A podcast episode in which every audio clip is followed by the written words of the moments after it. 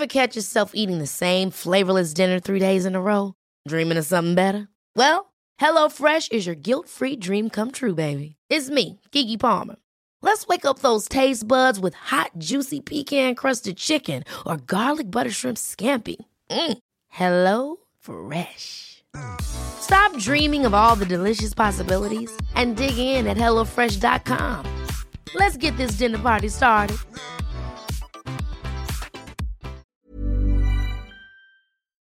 Bonjour à tous, c'est Bertrand, votre coach web. Bienvenue dans ce nouvel épisode du podcast. Bon, ce matin, j'enregistre le matin. Oui, le matin. J'ai mis une petite photo d'ailleurs sur ma story Instagram pour vous montrer euh, bah, que j'ai démarré à 6h30 hein, l'enregistrement de ce podcast.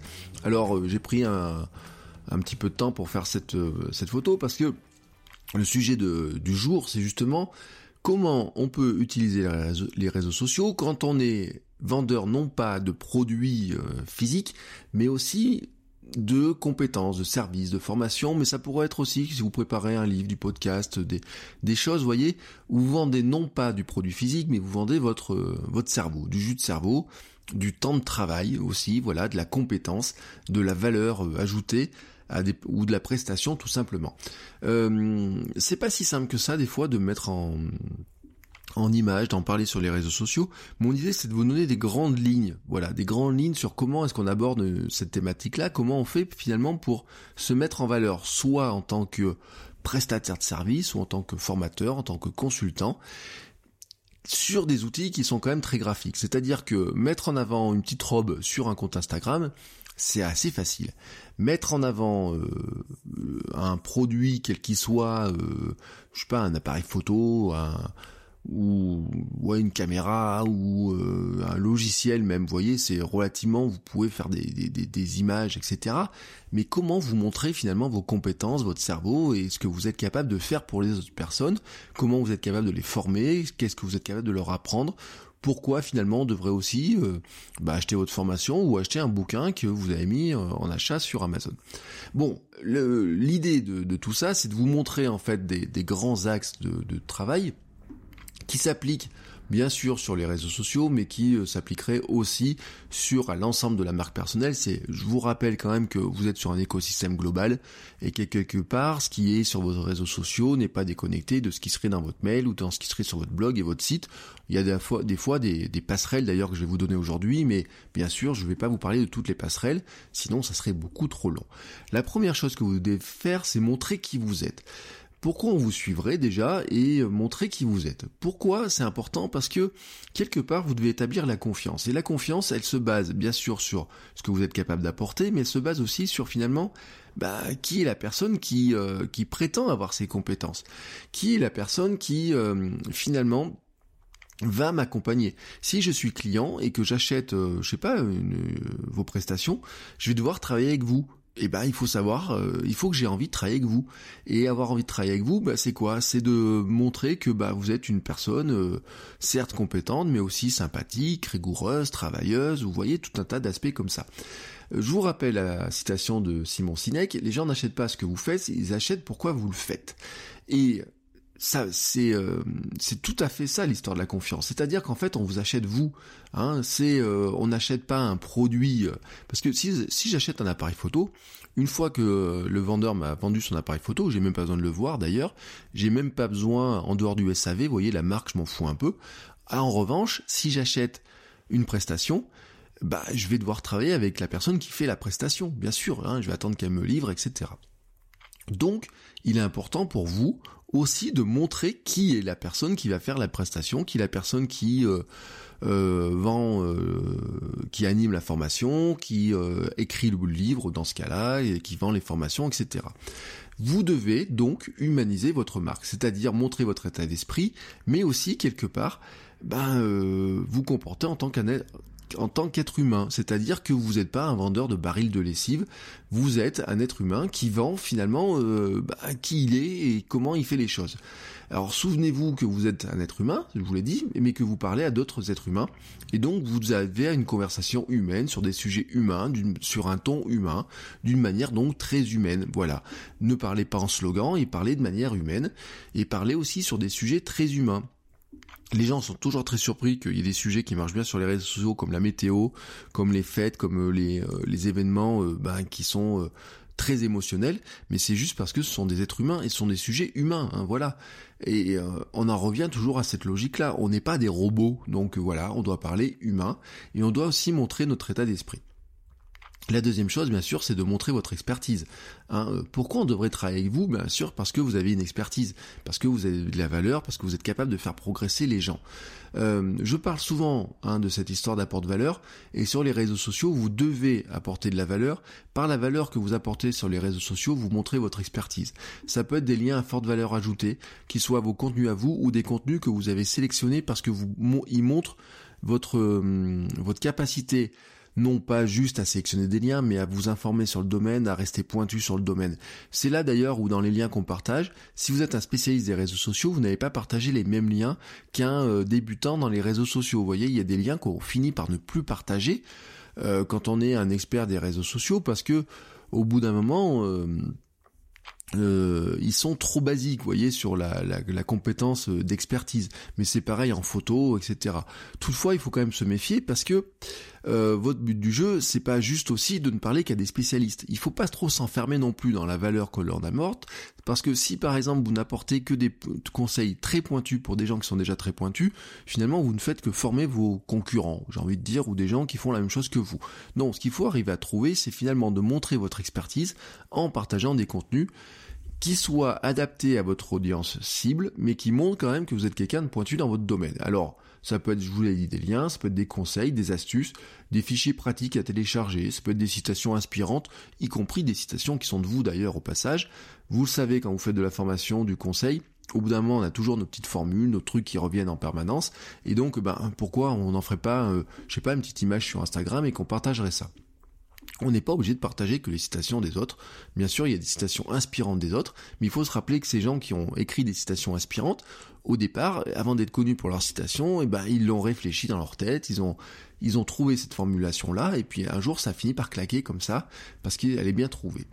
Donc vous devez définir des grands euh, contenus euh, types qui montrent votre expertise, mais aussi par exemple vous créer des sortes de modèles que vous pourrez utiliser par exemple pour partager des citations, des chiffres clés ou des éléments comme ça. La troisième chose, c'est de comment vous faites les choses, et c'est en fait de faire entrer votre audience dans le processus de ce que vous faites. Euh, qu'est-ce que je veux dire par là? C'est-à-dire qu'en fait, il faut que vos clients puissent imaginer ce qui va se passer une fois qu'ils seront devenus clients. Vous voyez, vos futurs clients, vos prospects, comme on pourrait dire, votre audience, qu'est-ce qui va se passer une fois qu'ils sont devenus clients? Bah, Comment vous le montrer C'est de montrer en, partie notamment bah, ce que vous faites pour des clients actuels. Alors bien sûr, il ne faut pas rentrer dans... Euh, dévoiler les secrets de, production, les secrets industriels des autres personnes, etc. Mais ça peut être par certains petits éléments euh, qui sont euh, qui montrent tout simplement votre processus. Hein, euh, je sais pas si vous êtes un ast du rangement vous avez peut-être des, grilles de travail sur, pour montrer comment euh, on organise les choses dans son rangement, etc. Ça ne dévoile pas la personne comment elle range ses affaires, mais ça montre aussi un petit peu la méthode de comment vous l'amenez à ranger, euh, ranger son bureau, par exemple. Donc ça peut être euh, des petites vidéos de certains de vos outils, ça peut être des étapes de vos créations, le matériel que vous utilisez, comment vous l'utilisez, ça peut être des astuces de montage vidéo quand vous êtes dans euh, le domaine de la vidéo, ça peut être des avant-après, un web designer peut très bien montrer des maquettes de site, le résultat après. Vous, vous devez faire entrer les gens dans vos coulisses et en fait vous devez les qui s'imaginent ce qui va se passer une fois qu'ils sont devenus clients. Quand vous achetez un appareil photo, vous imaginez ensuite avec votre appareil photo. Quand vous achetez un drone, vous imaginez avant d'acheter votre drone ce qui va se passer quand vous aurez votre drone en train de faire vos vidéos avec votre drone. Et eh ben euh, quand quelqu'un achète euh, une formation, en fait, qu'est-ce qu'il va s'imaginer? Il va s'imaginer ce qui va se passer en formation. Qu'est-ce qu'il va apprendre grâce à la formation? Quand il achète un bouquin, il va s'imaginer en train de lire le bouquin et apprendre des choses et appliquer les choses. Quand il découvre un nouveau podcast, il s'imagine ce qu'il va apprendre grâce à ce podcast. Donc il est dans euh, finalement un petit peu là-dedans ces aspects-là, eh ben vous pouvez le, faire rentrer là-dedans déjà en lui montrant. Alors ça peut être des bribes de ce qui se passe pour d'autres euh, clients, ça peut être des bribes aussi de ce que vous faites sur vos projets à vous. Ça peut être tout un tas de petits éléments comme ça qui vont le faire rentrer déjà dans votre processus et lui montrer aussi un petit peu l'état d'esprit dans lequel vous le faites. Bien sûr, le quatrième axe, c'est de montrer votre travail. Hein, on montre un résultat final quand c'est possible. Alors des fois c'est compliqué à montrer. Les, les cas des coachs par exemple, un coach de vie, un coach de même un coach en rangement ou encore qu'un coach en rangement il a avant après, voyez. Mais un coach de vie qui accompagne quelqu'un sur de la formation, sur se sentir mieux, des choses comme ça, voyez, des fois c'est un petit peu compliqué pour eux d'arriver à, le avant après forcément c'est pas en un tweet hein, que ça se fait. Quoique des fois vous voyez il y a des il y a des petites choses euh, vous avez des par exemple quand vous accompagnez des gens qui lancent des projets des entreprises ils osaient pas se lancer et tout d'un coup ils se lancent. Le euh, vous n'allez pas faire un avant après mais euh, dire que vous avez été fier d'accompagner une personne c'est assez facile à faire. Mais sur certains domaines par exemple vous pouvez si vous êtes dans des domaines, par exemple, comme de la création graphique, je parlais du web designer, pour lui c'est facile, il peut utiliser Instagram comme une sorte de portfolio où il montre les, projets. Si vous avez euh, des choses à expliquer, par exemple, moi je trouve qu'il serait bien, par exemple, sur des certaines missions, de faire un petit bilan sur son blog ou une petite vidéo YouTube de bilan de bah voilà euh, j'étais euh, sur telle mission. Alors des fois vous pouvez pas dire le nom du client mais vous pouvez dire, voilà, j'ai travaillé sur tel type de mission, on m'avait demandé de faire telle ou telle chose, voici les résultats obtenus, voici ce que j'ai appris, voici euh, bah, peut-être des pièges dans lesquels on est tombé ou dans ceux dans lesquels on a failli tomber, voici le bilan que j'en fais. Euh, c'est toujours intéressant pour vous parce que ça vous permet de faire le bilan, mais c'est aussi intéressant pour des clients parce que quelque part ça leur permet aussi de montrer que vous avez de la réflexion sur votre travail sur ce que vous avez fait, sur ce que vous êtes capable de faire, et aussi que vous progressez à chaque fois. Vous voyez que vous ne contentez pas toujours de refaire la même chose. Et euh, quand on est dans le domaine de la de la prestation euh, intellectuelle, dans le domaine de la formation, de de la du conseil et tous ces domaines-là, c'est important quand même de montrer euh, aussi que ben on arrive à des résultats à résultats finis.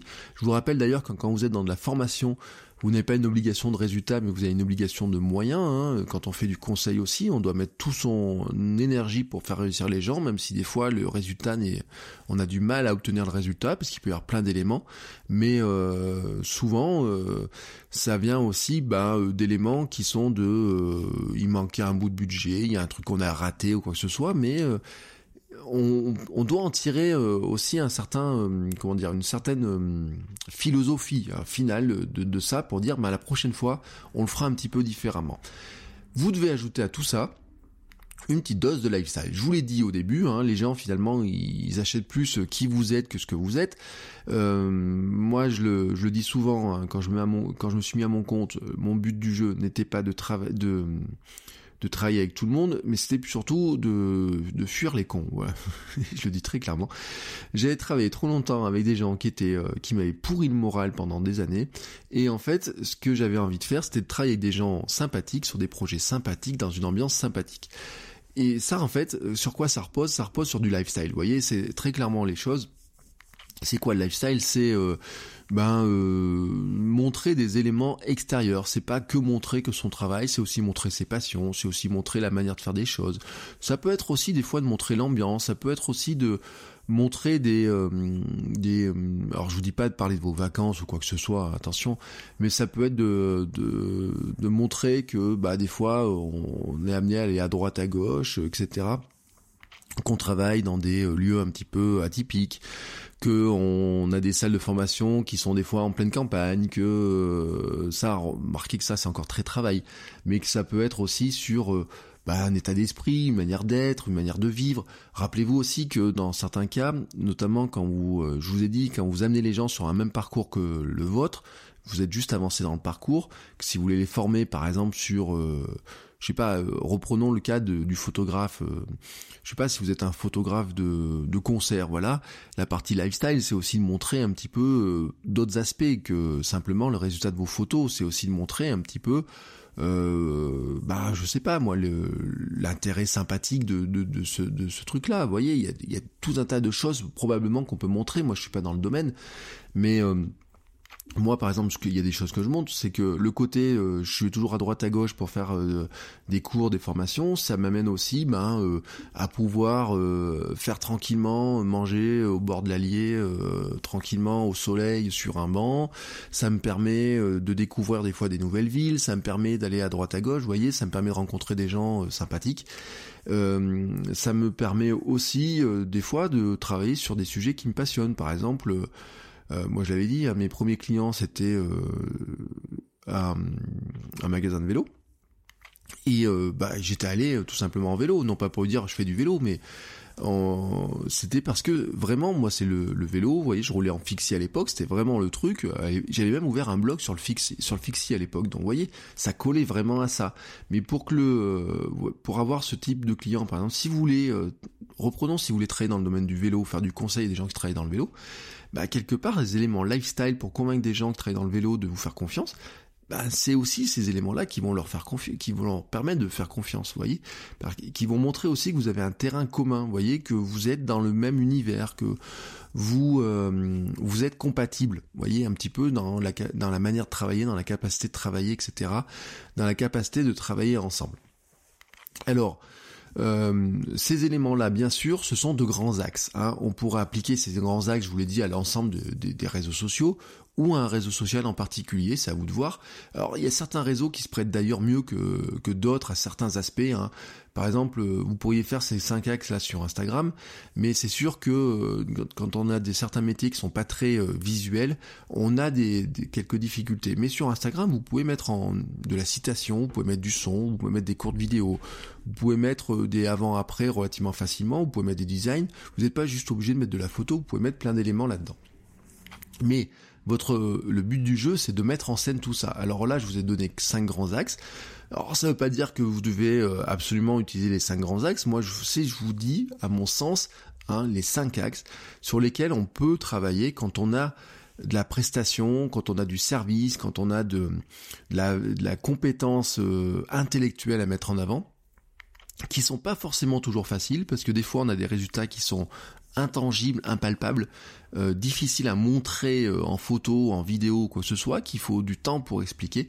Mais si vous avez ça à vendre, vous devez trouver un moyen de le faire. Donc voilà, c'était un petit peu le but de, euh, cet épisode. J'espère qu'il vous rend service et qu'il a été suffisamment clair. Dans tous les cas, je vais le compléter par des notes sur le blog, hein, comme je fais quasiment pour tous les épisodes, ou en tout cas si je l'ai pas fait, euh, c'est que je suis un petit peu en retard, mais euh, je vais rattraper mon retard. Donc vous retrouvez les notes qui vont avec l'épisode dans quelques jours sur votrecoachweb.com, dans lequel je vais reprendre ces 5 points-là. Et je vous dis à demain pour un nouvel épisode. Ciao ciao